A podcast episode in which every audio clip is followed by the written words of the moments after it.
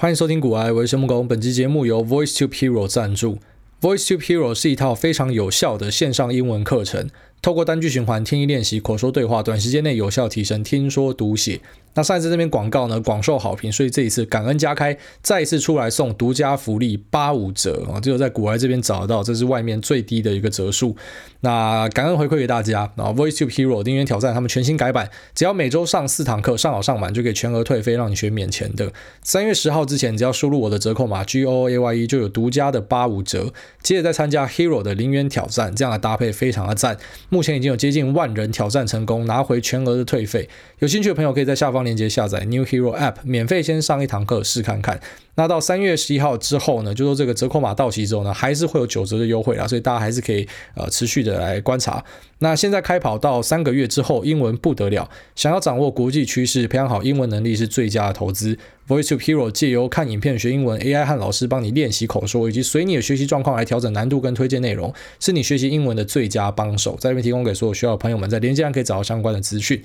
那我上一集有跟大家聊到说我在看房子，所以就引起有蛮多的共鸣啊，一些私讯跟我讲说，可能他们夫妻也看房子看很久了啊，最近有遇到跟我一样的状况啊，然后就有蛮多人其实遇到一样的状况，就是。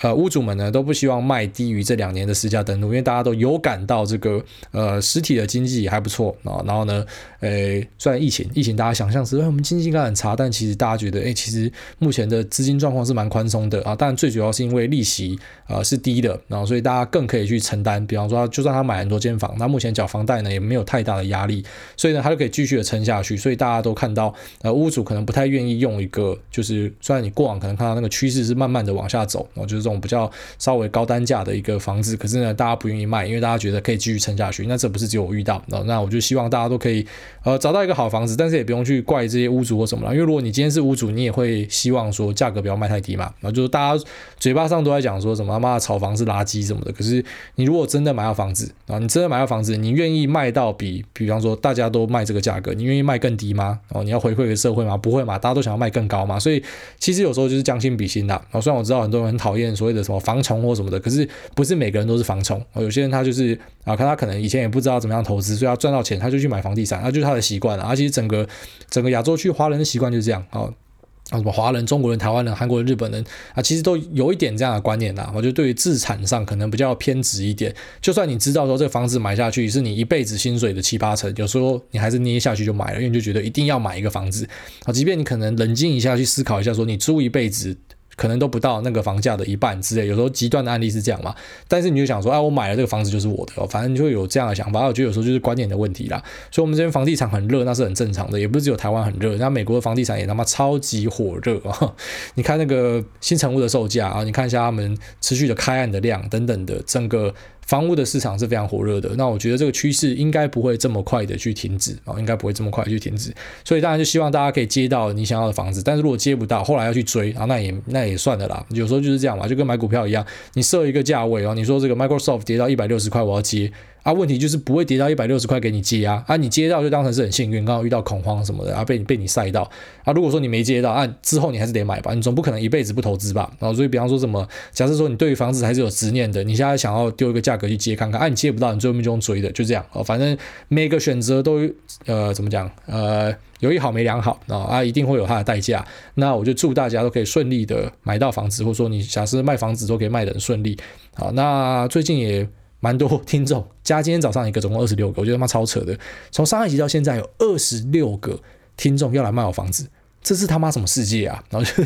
就是我之前当然大家都素有耳闻说古埃的听众有钱，然后因为有在做投资做杀小的，然后年纪可能。均均值是在三十几岁，然后所以可能都是年轻有为这样，然后有在做投资，脑袋也比较好什么的。但是他妈实际上遇到就觉得蛮扯的，怎么会有二十几个听众要卖我房子？最夸张是那种什么在台北有六七间，然后丢照片给我看，说啊妈妈也是听众啦，也很喜欢你啦，所以呢呃看你要哪一间，那我们就用实价的九折九五折卖给你，没问题，大家交个朋友。啊，可是我看了一下，我觉得你的房子，看那个那个不是说什么懒趴捏下去，然后眼睛双眼一闭。就买买得起的，我就说啊，大不了再打工二十年，那不是这样，那个什么一个房子要七八千万的那种是豪宅等级的，那完全超过我的防守圈啊，所以非常感谢你的介绍跟推荐，可是那个我真的买不起。那再来就是什么台中有很多那种啊，很多地的啊，我们家族都是在买地的。然后说啊，主委你比较适合啊，因为那个狗哈，你还是要有一个透天比较好了。你就给买地，然后自建一样，就是大家交个朋友，给你一个便宜的折数啊。他们都不是房仲啊，那你看都不是房仲，反正就是刚好自己家族或者说自己有有很多房子，有些可能是啊夫妻他们想要换新房子，那觉得房子不错，想要卖给我什么的。好，都非常感谢大家，但是我应该是不会跟听众买房子，我觉得买了之后 那个关系会变得有点奇怪啊。即便不一定是你要凹我，或者我要凹你，或者说可能是一个很很快乐的交易，但是我还是觉得怪怪的，我还是透过房。仲买就好了，所以非常感谢大家的一个、呃，这事出的善意啊，不用再私讯我卖我房子了，你们去卖别人。好，OK，那我们就聊一下那个市场的话题啊。我觉得最近市场其实还是持续的看到一个下修，那但是我对于这样的下修还是抱持蛮乐观的，然后因为我觉得经济前景并没有什么太大的问题，除非今天又在横空出世一个啊，比方说什么疫情二点零啊，变异病毒啊，或者说什么美俄决定打起来，还是美中决定打起来什么的。但是如果没有这样的状况的话呢，我觉得。至少我现在看到，包含是实体经济或者数位经济，在未来的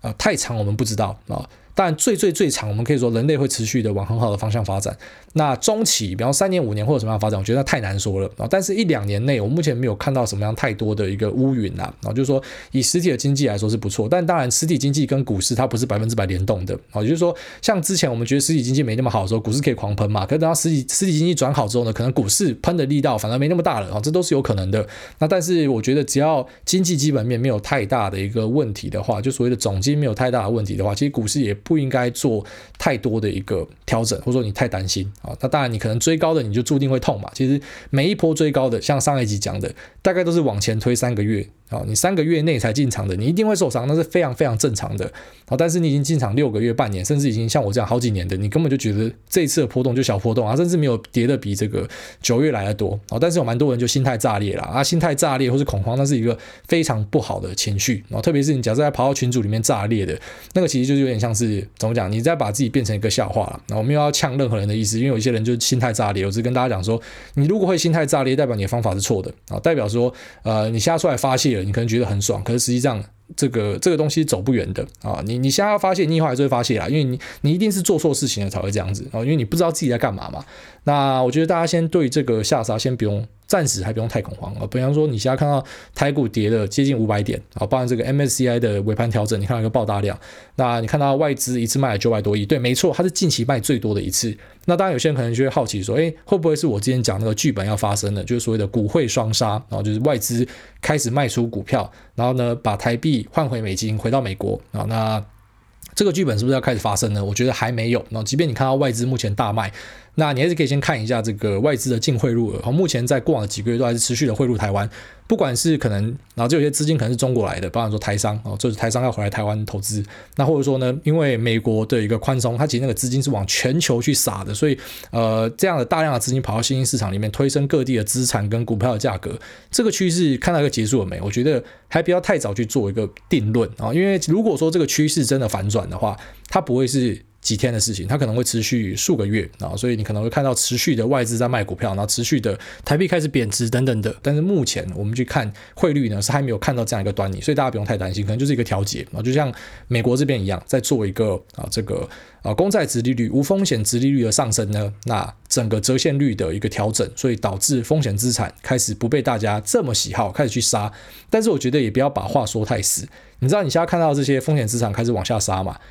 非常高几率，比方说你在未来两三个月后，你看到很多科技股继续创新高，然后这时候你就会开始怀疑人生，就觉得说，干不是说好要这个 variation reset 嘛？对，因为市场每次都会走过头啦。啊，其实它跟你想象的不太一样，它不会是比方说，诶，公债值率到一点三。到一点四，到一点五，到一点六，然后我们就慢慢的去啊，去修正我们的一个 DCF 模型，然后就把价格往下砍。它不会是这样，市场一般来说都会是恐慌啊，就像是 Har Marx 或者很多投资大师跟你讲的，市场很少情绪会待在一个中间，非常冷静哦。要不是极度恐慌，就是极度乐观啊。乐观的时候，大家都觉得干嘛 all in 啊，全职交易啊。我前阵子超多那种全职交易的文章嘛，就像九月之前也超多全职交易的文章，因为大家觉得嘛，买股票只会涨，嘛白痴才上班。结果你现在下跌就觉得干还。还好 还好我没有辞职，还好那一天没有呛老板，没有直接他妈态度矫正老板，一拳直接灌到鼻梁啊！不然现在他妈两起啊，人家直接两起，你根本股票妈赔到一个炸裂，然后工作又没了。所以呃，我觉得全职全职交易是一个就像虽然我是一个讲股票的节目，可我从来都不会鼓励大家说什么啊，股市是一个你可以。按时提款的东西，我一直跟大家讲说，那种你希望股市可以拿月薪的，那是一个非常蠢的事情。股市赚钱一般是，比方说你可能蹲几个月、几季啊，然后赚一次是赚一整年的，就是在比较好的状况下是这样。但是也有可能遇到一个空头年，你是两三年没有收入的，所以你有一个稳定的本业收入还是很重要啊。只是说，如果你今天投资做得好，你可以选择去挑一个压力没这么大的本业，但是你还是需要一个本业的收入，就是你可以把你本业的收入想成是生活费什么都从这里来，所以你不用整天从股市杀肉啊，你要从股不是杀肉。你整个心态上就会改变啊，因为对我来说，像我跟大家分享的，美股我我还没有汇回来台湾过，我都只有汇出去，所以呃对我来说就很简单，因为我钱都是只会出去不会进来，所以我不会因为今天遇到一个下杀，想说干生活费没了，这个月没有生活费了，所以我一定要砍股票什么？因为一般来说，你只要有这样的压力，你可能就会做出一些很低端的一个判断。那我们之前也很常跟大家讲说，焦虑是一个最差的情绪。像我最讨厌的朋友就是那一种，以前会有啊，现在这种朋友都被我过滤掉了啊。就是你今天遇到一个什么事情，然后他比你更紧张的啊。那我是一个心思很细腻、很敏感的人，虽然可能很多人说，哎，感觉不出来你是个老粗啊什么的，但是我自我去评审，我觉得我心思非常的细腻，就是我很容易受到别人讲的话影响。那特别是我自己的朋友，越亲近的人，我越容易受影响。所以，今天假设你在我旁边恐慌，其实你会让我的情绪变得很怎么讲，就会开始被 stir up，我会开始去呃也跟着一起恐慌之类的。然后，所以我会自己尽量去避免把自己暴露在那样的环境。那群主就还好啦，群主我看到大家恐慌，我只觉得很好笑，因为其实我们几个月就看一次这样的东西。然后老群友应该都觉得说就，嗯啊、呃，怎么又来了？然后你们怎么这些人又开始发作了？好，不然说可能，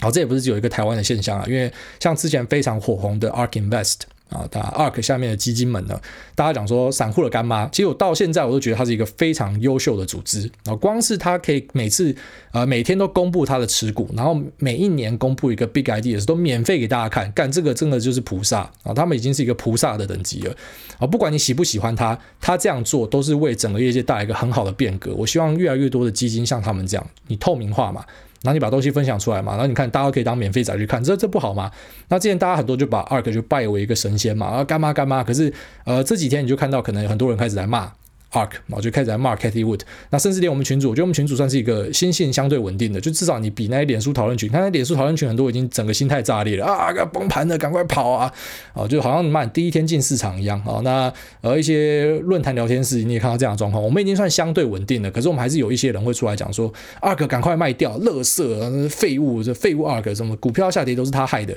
我觉得像你这种心态炸裂，其实是非常不健康的。如果你发现自己有这样子心态炸裂的东西，啊，其实你也不是个案，你不孤独，因为每一次的下修都会有人心态炸裂。好像去年九月，其实炸裂的人更多。啊，那一波可能有些人毕业了，啊，毕业了也好啊，就是你这辈子就知道说你不要接触股票了，越早毕业越好，就你越早看透自己适不适合，那是越好的。你不要等到什么五六十岁，哦，已经准备要退休了，然后退休金一次赔掉，那时候你才看清自己，就是说其实你是一个很容易焦虑的人，那是一个很不好的。所以你越早看透自己是越好的。那你就看到其实很多人开始骂。嘛，就说 ARK 是他妈垃圾什么的，那其实也不是只有台湾人这样，因为你看 ARK 的赎回量，它创了一个历史的记录，而且还持续的在赎回。什么意思呢？就是大家开始对它失去信心了，所以决定要把这个 ETF 给赎回掉。那当然赎回掉，它的这个管理的资金就会往下降，啊，往下降，它就必须要去出清掉手上的股票。那这就考验了整个 ARK 的智慧，就是它到底要卖什么股票。那其实根据他上次的访问呢，就是他会选择卖掉一些所谓的高估值的东西，然后转进去他长期看好的东西。那他长期看好的东西，就是我们跟大家讲他的呃头前面的几个标的啊，反正你只要看他整个基金持有最多的标的，应该就是他最看好的。啊，除非有些人他妈神经病口嫌体正直啊，你买最多不是你最看好，那是什么啊？那所以这阵子其实我就疯狂的在盯着 ARK。那啊，当然我自己在 ARK 的投资部位其实很少，而且其实就算它杀成这样，我刚刚看我我的 ARK 的平均都还是有加四十到六十趴，因为我进去的时间早嘛。那其实我买 ARK 最主要目的并不是什么干妈帮我赚钱，我还是习惯我自己选股嘛。老听众应该知道，那我买 ARK 只是我希望说把它放在我的库存里面，看着它的绩效，然后去思考说，假设有一天我发现我长期啊，比方说努力了半天，然后都输 ARK，那我不如就很认真的把 ARK 当成我资产配置的一环啊。目前是目前是有这样的一个考量，但是还没有发生啊，就是只是我做好一个优比放在那边，那我只能说。就连呃，最近这个是 ARK 它历史以来最大的一个修正呢，我觉得啊、就对于那种已经进来一段时间的人，他根本都还是没有感觉。好，就还是上一集提到的 rule form 你三个月内进场的，你受伤是很合理的。你你怎么会期待你进来马上就可以赚钱？你真的以为股票市场是提款机吗？好，那看到这样大量的赎回，当然我就一直去盯着说，会不会发生像是 Michael Burry 讲的 ETF 泡沫的现象？因为这个是大家才需要去关注。你知道，太多人去花很多的心力去看。短期的股价涨跌，可是你要记得啊，这股价涨跌跟公司的基本面其实往往没有太大的关系啊，就是说它有时候就是一个恐慌而已。那可是我要去注意的呢，就是说。如果 Michael Burry 讲的 ETF 的泡沫的可能性是存在的，然后比方说大量的赎回，那导致呢，因为 ARK 它有些买的东西是属于交易量非常小，甚至他自己买要变大股东的，所以它会不会带动这些成分股呃更进一步的下杀？那一些跟单仔，因为他是跟着 ARK 去买这些小成分股嘛，所以他看到 ARK 卖，他就跟着卖，所以形成一个连锁反应。我觉得观察说会不会有这样的连锁反应？那目前啊，以我自己的心得来看，过往的三四天这样下杀，我觉得还好啊，就是没有发生所谓的 ETF 泡沫的状况啊，这个是非常重要的一个资讯。你与其整天在担心说 ARK 涨五趴跌五趴，你不如去思考说是不是你交易策略出了问题啊？你真的要去注意的是。哎，Michael Burry 讲的这样一个大现象会不会发生？因为如果说它今天真的发生在 ARK 身上，代表说它是可能会发生在其他的这个交易所交易基金，然后就其他的 ETF，那甚至是最夸张的，就是说指数型 ETF。可是目前我们都没有看到这样的状况，所以我觉得这是一个，哎，怎么讲？对我来说是很良性的事情啦。啊，就说 Michael Burry 就是一如往常早泄了，我觉得担心的太早了。就就连 ARK 一个目前散户过度集中的一个地方呢，都还没有看到出了一个流动性的问题啊，所以可能他讲的东西，我猜啊，要在更多年以后才会发生。那听我们节目应该都知道它惯性早泄啦，所以这一次的 ETF 事件，假设你在啊这一次整个下跌走完了，然后你看到 ARK 它没有遇到泡沫化状况的话呢？我是苏南想象，在接下来几年，比方说会有比 ARK 更红的 ETF 出来，更多散户追捧的，然后会发生泡沫化状况，应该就比较困难的啦。所以这次是一个很重要的关头，但我们不知道下杀会到什么时候结束。但是，比方说，如果这一次整个下杀走完，然后我们没有看到 ETF 泡沫的话呢，我觉得这件事情大家可以先暂时把它给忘记掉了。啊，就是你观察整个时局的重要性就在这边。那再来就是像他自己的 GME 早泄嘛，那以及像特斯拉，特斯拉现在开始有很多人讲说，诶，Michael Burry 他真的是先知，因为特斯拉真的崩了，从九百百崩到六百，然后跌很多嘛。那可是呢，我觉得不是先知，因为时机点太重要了。然后你时机点错了，那什么意义都没有。就像我现在也会讲说未来会崩盘啊，他妈谁不知道未来会崩盘？然后重点是。你有没有办法抓到那个时间点啊？那以 Michael Burry 的案例来讲呢，他是在差不多特斯拉五百多的时候放空，好，所以即便现在九百跌到六百，也没有他的事情啊，除非说他有往上继续摊啊，但是我不知道他的做法是什么，那我也不知道他是用什么工具啦，啊，应该是用 Put，因为如果是用一般的呃借股票去放空的话呢，他光是补保证金应该就已经补到靠背了，那你也不知道他后来有没有持续的追，好像是 GME 后来大家本来想象说他应该有在上面赚很多钱，就后来才知道说，哎，在 Q 四他早就把整个部位给清掉。所以根本没有赚到。那特斯拉，以我对他的认识，我觉得他应该也没有去追加空头的部位啊，他的部位应该是在呃，就是他发 Twitter 的前后，那那时候应该就已经先进场了。一般都是这样，先空了之后才会宣布，所以他可能是在五百甚至五百更低开始空，然后到。啊、这个五百多的时候开始宣布，那现在九百跌到六百，老实讲，他还是赔钱啊。除非你可以说特斯拉会继续跌下去，但我觉得机会也有限的啊。因为其实这阵子这些公司开出来的数据啊，我们就先不讲别的，我们就讲我们自己有在追踪的几个，就我跟 GG 有在对决的。你知道，其实我学到最大的课程就是下次不要乱立 flag，不要讲说什么哎，我们已经脱离 GG 防线了，因为真的会直接被抓回来啊。直接遇到一个这样还蛮大的修正啊，就也没有到很大，就跟九月比起来算相对大的修正的，然后就直接被抓回来。像是 Nvidia，哎，这个加码位置在五三三四嘛，然后那。Square 是二二二，那最近呃呃 Facebook 是开二七四啊，那 Nvidia 跟 Square 本来已经拉出去了，之下直接被抓回来啊。不过我们来看一下它的呃这个财报部分，然后来稍微来跟大家聊一下，说为什么我觉得这些东西还是可以持续看好啦。就是以我自己的案例来讲啊，我会续保。那当然你们不要来跟单呐，我拜托大家不要整天都做跟单的事情，因为投资是一个很个人的事啦。然后就是诶，除非你买的东西百分之百跟我一样，可是你也不知道什么时候进，什么时候出，所以呃一个。好，即便人家跟你讲说他买了什么，你有可能是你会在上面赔钱，然后他会赚钱，或者说他会赔钱，然后你会赚钱。我觉得大家还是要有自己的一个判断。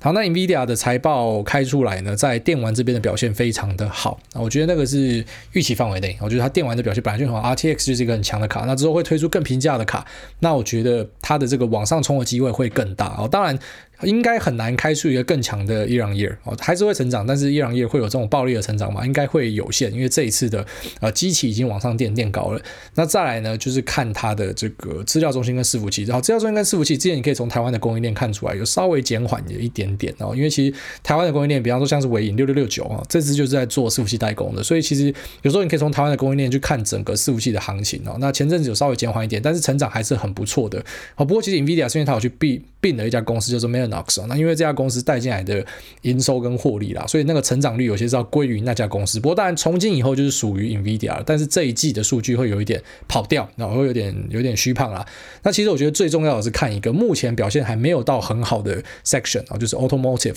就是自驾车的的部分，汽车的部分。好，它在这一次的财报表现是还好的，就成长率呢，这个跟上一季比是。成长的，但是跟去年比呢是下降的，就是 year on year 是下降的，可是 quarter on quarter 是上升的。那我觉得这个才是你要关注的重点。一个财报解读呢，不用花太多心力在看过往发生的事情啊，应该说，首先你要先看有没有它对于未来的一个预期。有些公司它如果今天啊，比方说他对于未来是呃没有办法去给你什么样的建议的话，就他没有办法去预期他下一季的业绩的话呢，很多时候你看在市场上直接被无情的暴杀。好，因为大家是想要看到一个公司持续成长，我买你不是要买你的过去，我是要买你的未来。所以你看 guidance，你看 catalyst 啊，就是催化剂，然后跟业绩指引，这是非常非常重要的。一般如果说没有办法开出 guidance 的公司呢，然后那股价很多时候就直接被重杀，不管你财报开出来多漂亮都一样，因为代表说未来是啊这个发展是有限的。那目前我们看到这个在基期相对低的 automotive 啊，这个板块呢，诶，其实我觉得它是可以期待有一个暴力的成长的啊，我会去期待这样的事情。我觉得未来的自驾车可能会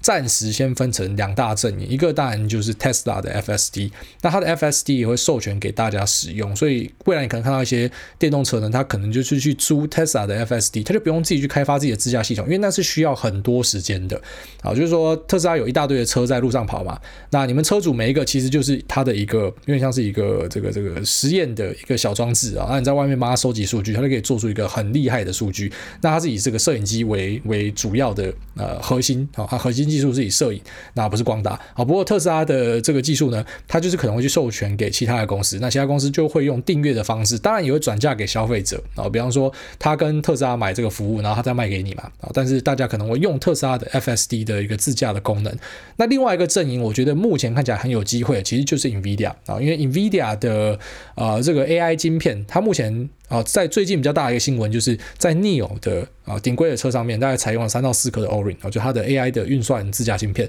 那我觉得这是一个里程碑啊，就是说，如果说呃越来越多的车厂去采用 NVIDIA 的技术的话呢，那这个成长它就是可能会很暴力的，因为它机器很低嘛。所以今天假设突然一瞬间被拉货，那个 YY 跟 QOQ 是可以非常暴力成长。那我觉得其实很多的这个。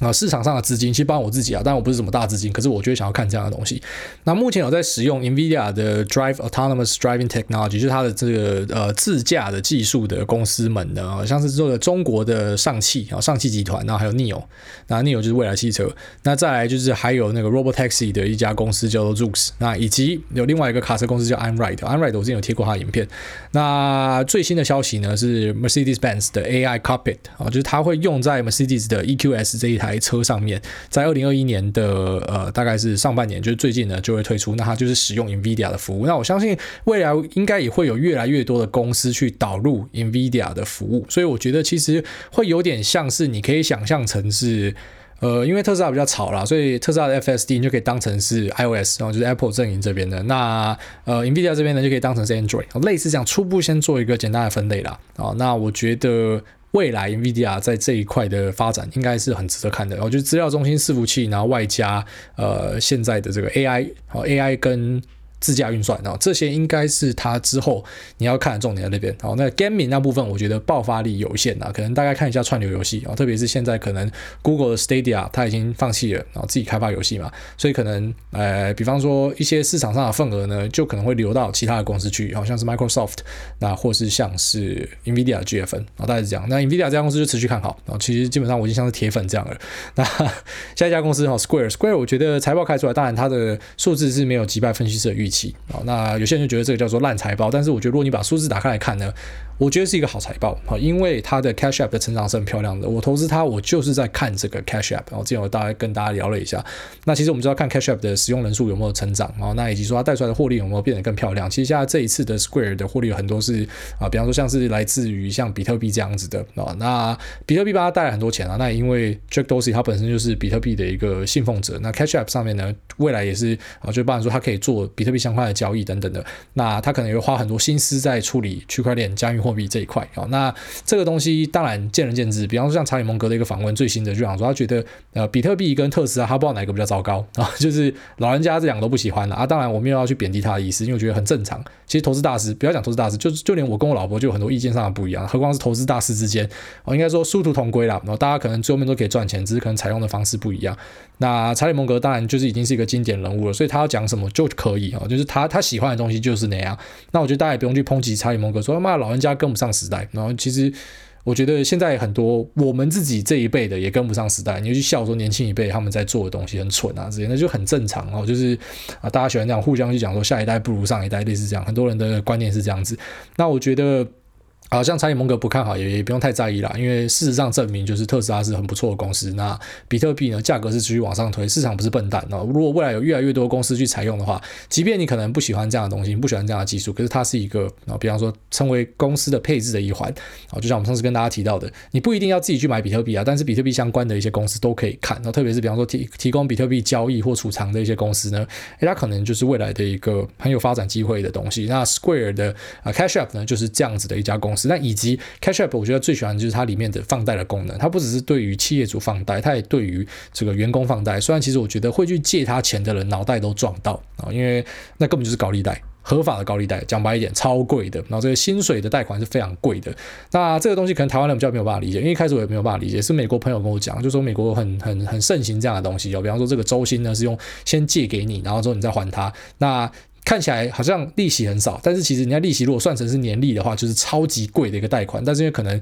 他们那边人习惯预支消费之类的，所以他们愿意付出这样子一个贷款。那我觉得这对于整个 Cash App 来说就是一个非常好的生意。那其实整个 Jack Dorsey 在啊、我觉得最近甚至应该可能可以到明年后年应该。它都会一帆风顺啊！这边先不讲股价，因为股价真的太难说。但是包含像是 Twitter 最近的一些布局，呃，像是它有类似像是 Clubhouse 的 Spaces 啊这样的服务，或者说它呃最新讲这个 Super Follows 哦，就是未来在 Twitter 上面，因为我其实本来一直在想说 Twitter 到底怎么变现，之下有一个 Super Follows 就还蛮有趣的。他们预计会二零二三会让整个 Twitter 营收翻倍。好，这个 Super Follows 就是一个付费订阅的功能，也就是说你去订阅了上面的某一个。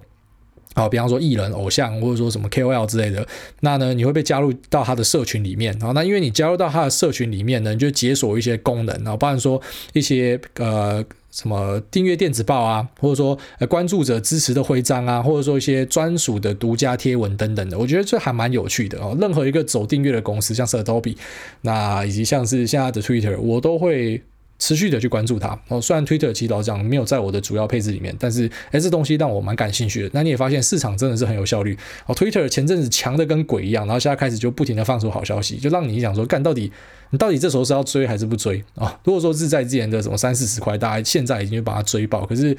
往往你就会看到这样子一个状况哦，就是等到消息放出来，股价已经先走了，你也不知道是不是内线呐，还是说啊，就是有人先知道，先知道先去买了嘛？那当然，现在到这个位置，你还要追吗？好像当初的这个 Agra 啊、呃，深网这个科技呢，啊、哦，它它。一开始也是没有人要注意它，但是自从 Clubhouse 发现可以 work 之后呢，哎呀，股价先冲下去啊！最近它也跌蛮多的啦。那 Twitter 会不会也趁机出货一发等等的？我我不知道。不过我觉得，如果说它是往这个方向去迈进的话，你可以期说它的期待它的营收应该也会很不错。所以其实它跟马斯克都是蛮得意的哦，就是可能过去你看特斯拉一直在爽这样，然后之后可能呃 Starlink 会拆出来上市啊，就是之后会是马斯克的时代。那再来就 Jack Dorsey，我觉得他也是踩对风向啊。那踩对风向的人，我们都可以持续去看他了。所以其实当然，现在短线上又被 GG 的起点给拉回去，那我是不太担心的。然后，尤其我本来投资就打算是做一个比较长期的，那我觉得心态炸裂的要稍微去避免了。你要避免自己，比方说像呃很多在追 Cathy Wood，然后开始骂 Cathie 嘛，就是骂说骂垃圾公司什么的。可是，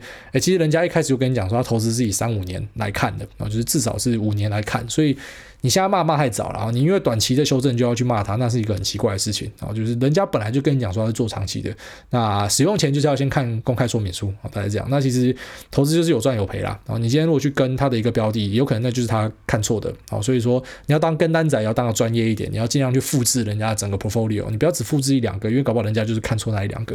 好，那我们就聊到这边，我们接下来进入 Q&A 的部分。第一位。一直在赌博的赌徒说：“秋口干你娘嘞！”五星吹捧没事，然后感谢下面一位派驻在越南的低阶管理干部，五星节目每周必听啊。然后下面是吹捧，然后说从十月份开始听什么什么。然后下面说，请教一大对于电动自行车的概念股有没有什么想法呢？像是巨大、美利达、贵盟，看到很多的报道与文章，营收稳定成长，订单满到明年，请来大分享您的观点，谢谢。啊，因为你说你是十月开始听的，所以你应该没有听到更早以前我有稍微吐槽过这个脚踏车。啊，那次就是我看错，因为我觉得说人家讲说什么脚踏车现在超旺的，那时候不是狂发一堆新闻吗？然后我就在节目里面，就是好像也是也是 Q&A 吧，然后我就想说，我觉得这个这个应该是在炒作吧，就是妈突然狂发新闻是在干嘛？结果后来证明是我看错，就真的国外有那个报复性 踩脚踏车的现象产生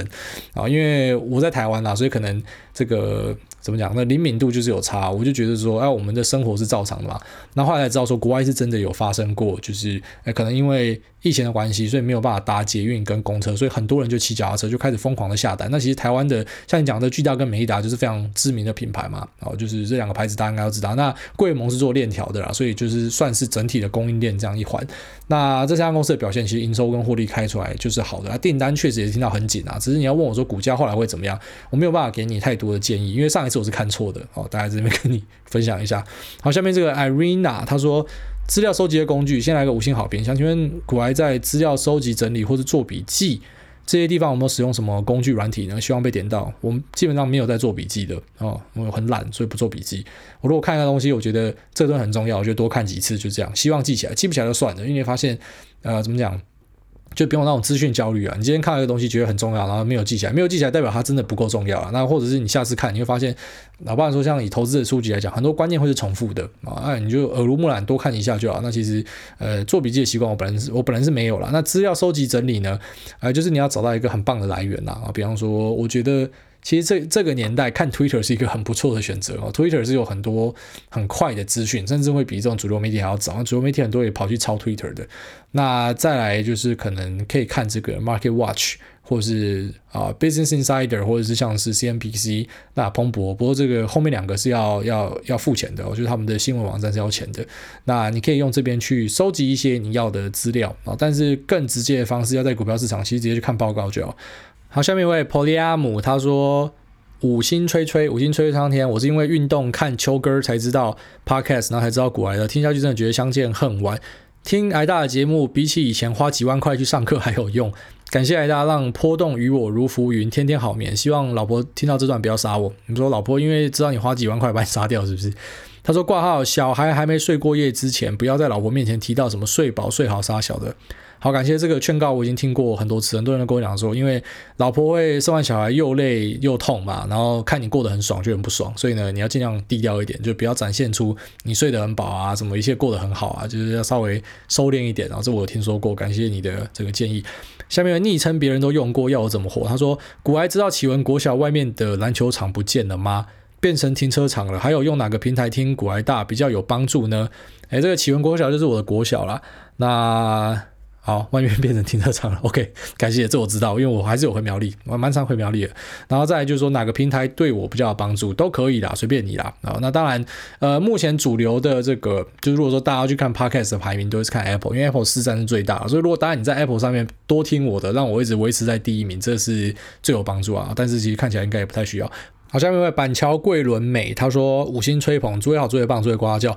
国外小菜鸡跟着爸爸在八年前买进的利金利基店，终于在最近扬眉吐气。美股更不用说，二零二零入场，人人都是少年股神，唯独护身股跟我们妇女八字不合，怎么买怎么赔。挂号虽然都小赔几百而已。想请问诸位有没有推荐谁主要分析中国股市特别厉害的呢？毕竟我人在贼国工作，有时候中股还是比较方便一点。五星吹捧，预祝诸位的小牛身体健康、快乐平安。然后感谢这个板桥桂纶镁。那，诶，对，没错，其实。利金可以拆分利基店重新上市，真的是股海的传奇。本来他们那个社团叫做利金自救会，后来改名成为利基店同乐会的样子，反正就是社团的改名，因为大家都发财了。那我觉得也很有耐心啦，因为其实那时候利金在下市的时候，有蛮多人去外面收，然后就是跟你收，就是反正都已经变壁纸了嘛，啊，我用超便宜的价格跟你收。啊，我知道有些人就是坚持我不要，那我就相信这个壁纸可能会转身，虽然壁纸转身的机会真的是超渺茫的，但是我觉得黄崇仁厉害就在这边，他还是让他重新上市，然后利基最近也喷起来了。因为这个 DRAM 的需求很强劲。那恭喜你啊！那再来就说美股，对美股真的是二零二零进来的猴子都会赚钱哦，差不多是这样。但是最近开始遇到一些考验了，看到一些人心态炸裂啊，那还祝你可以顺利度过。那至于就中国股市，我目前我是没有看到谁分析中国股市特别印象的深深刻。然后尤其中国股市，我觉得它难的地方就在于说，呃，像连阿里巴巴这样的一个超级巨兽都可以踩雷，然后之后甚至会扫去腾讯或什么的。反正今天如果党要你要你死，你就得去死啊！好，虽然当然他。把他整个企业杀掉，对他来说不符合他的利益，所以他可能就稍微教训你一下，但是股价就看到一个比较剧烈的波动。那我觉得其实就像上次有一个 Q&A 人问的那个是最好的，就是假设你要投资中国呢，我觉得买 ETF 比较好，更适合啊，就是比起啊你在一些地方甚至你可以主动选股嘛，可在中国我觉得因为主动选股踩雷的机会比较大，所以使用 ETF 接触会比较好。那之前有跟大家介绍过一系列的 ETF，你就可以稍微去参考一下。就假设要投资中国市场的话呢，可以使用哪些工具？好，下面一位林春汉他说 Choco。五星顶上天，固定收听，也深思熟虑交易纪律以及策略内容，让我这个新手学了不少。听到秋口干你娘嘞，整个笑喷，好谢谢。然后下面一位小敏爱发言，然后四颗星跳过。下面一位烂死了谁做的？他说上个月才听的观众选我。五星好评，自从上个月开始听之后，刷新整个自己的观点。原本以为零零五零这种指数型投资就是用施生辉的那一套买卖法操作，听了股来才知道指数型投资真正的奥义。想请问，对于最近缺水的状况，会对台股造成的影响有什么样的看法呢？谢谢。呃，这个施生辉交易法讲说什么 K D 二十买八十卖嘛？哦，那个 K D 这种东西看看就好了，我觉得没什么屁用啊。那我不是要吐槽它，我只是要跟大家分享说，你今天如果听到任何人告诉你说技术指标怎么样买怎么样卖，很简单，你就把图拉出来看，然后你直接就回测个二十年，看是不是真的是这样啊？如果是你就用啊，如果你真的觉得有效你就用，因为其实我不排除投资有各式各样的方法啊，但是我自己觉得这个没有什么屁用。然后再就是最近缺水，对，有这样说什么缺水缺电嘛？其实台湾就是长期缺水缺电啊，像雨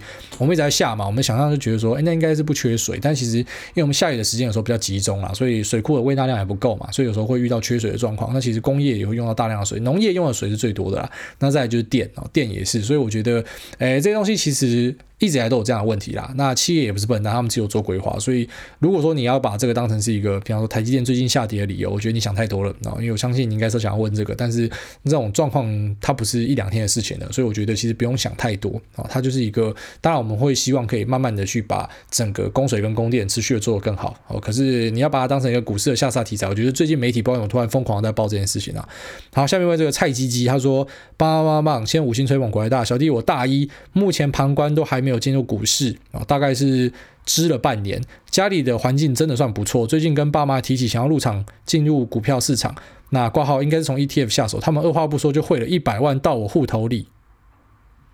说要让我投资理财用，吓得我瑟瑟发抖，真的没有头绪，该如何好好利用这笔钱？想请股癌开示，谢谢。有没有缺干儿子？啊，有的话跟你爸妈讲一下说，说这边有一个干儿子。哦，直接就汇了一百万给你，而且知道你没有任何经验，就愿意汇一百万给你，然后让你去测试，这个是非常非常优秀的爸妈。那我希望你不要这个辜负掉这个机会啊！就是你这一百万，如果最后面都变成学费也没差啊，因为你已经有。怎么讲？就像是那个《The Great Gatsby》啊，《大亨小传》里面讲的，就是有些人他就是天生会比别人有优势，像你就是天生比别人有优势。因为我爸就不会拿一百万给我，跟我讲说让我去投资，我本金就要自己慢慢的去存起来。那呃，有一百万可以开局是一个很棒的机会，所以千万不要去乱玩。那当然，核心呢，你可以先从我们跟你讲的这被动投资开始下手，因为被动投资才是最适合所有人的啊。应该说，我觉得这种。那、怎么讲？这种股债配啊，或者说大盘啊，买美国大盘加台湾大盘，那已经是最适合所有人最基本的做法了。如果说你对这个认知好了，你才可以进入到下一个阶段。不然说你去选一些主动基金，那或者说呢，你去使用一些自己的配置选股啊，这个是后来的事情了。那甚至最后面进展到所谓的期货跟衍生金融品，像是选择权跟权证，这个是最最最最后一关啊。如果说你前面都做不好，你真的不要想要什么不会走就要飞啊。所以我觉得你有这个这个优势是非常好的，就是你爸妈真的是非常好的人。那呃，你可以开始去规划，先从比较保守的方式入门，然后特别是你刚好现在看到，你说你支了半年，我觉得非常好，就是你很有耐心，你在你在外面等半年的，然后你都没有你都没有因为现在大家讲说啊股票这么好赚，然后赶快冲进去，代表你的耐心异于常人。好，那诶你爸妈也异于常人啊，所以整个组合起来是很不错的。那你可以看一下最近下杀，有些人心态炸裂或什么，你就稍微学习一下，因为我觉得有时候在旁边看，你看久了啊，就像干，你知道我超喜欢看王刚，王刚在那边杀鱼煮饭杀小的，就话有一次真的去买鱼回来，就发现说哇操！我竟然会杀鱼，我这辈子没有杀过半条鱼。然后我也没有在什么菜市场学过，我就是整天在看 YouTube，就竟然买回来，我我知道我知道怎么杀鱼，虽然可能杀的没有到很漂亮，可是你知道怎么做。哦，类似这样，所以你在旁边看，一定会有你的心得啦。那好好珍惜这一百万哦，真的是很幸运的孩子。好，下面这个股海臭散户说吹爆五星，哎，大你好，五星吹捧，这个好久没来留言了，自己夜配也太屌，从来不知道男生也可以用私密保养品，满马上手刀下单，耶，臭屌终于有救了，然后感谢你，臭屌要变香香屌了。下面一位哎呦不错油油，他说不错，哎呦不错油啊，谢谢。下面一位。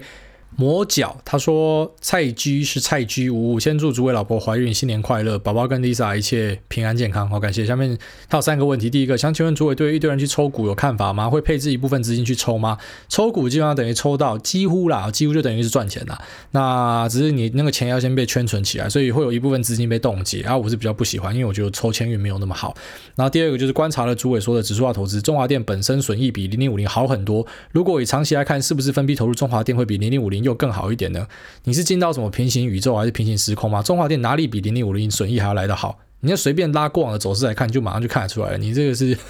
我不知道你有什么误会。然后第三个是说，最近开始有人注意这个中信五十，然后还有零零八八二。请问跟零零五零、零零六二零八有什么样的差异吗？零零八二好像是中国的高股息，然后中信五十是中国，呃，就是中国信托他们编立的一个，就追踪所谓的中国好像是在境外上市的，呃，这个 ADR 啊，然后前五十大市值的类似这样的东西啊。那你要投资中国，但你可以考虑用这样子的东西，它跟这个零零五零、零零六二零八还是有差，因为零零零零五零跟零零六零八是很纯粹的追踪台湾五十指数，所以啊、呃，基本上就是以台湾五十大市值的公司为主。那高股息的 ETF 呢，它有一个选股的过程，所以一般来说很讽刺的就是这种有选股过程的高股息的 ETF 们啊，不管是台湾还是全球各地，几乎都会输这种傻傻的去追大盘市值的啊，所以那个策略我没有那么喜欢。然后再来就是呃中信五十，因为我不太知道它的详细的筛筛选的条件是什么，但是我知道是它是选在美国的啊这些 ADR，就是有在美国上市的中国的股票，然后并且也是要有一定的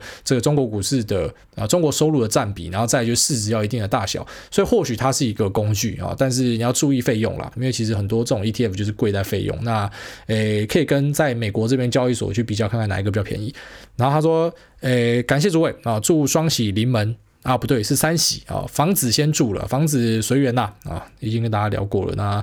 当然，我也希望说可以找到一个舒服的好地方落脚啊，没有办法就继续租了，我没差。好，先这样，那这期节目先到这边，拜拜。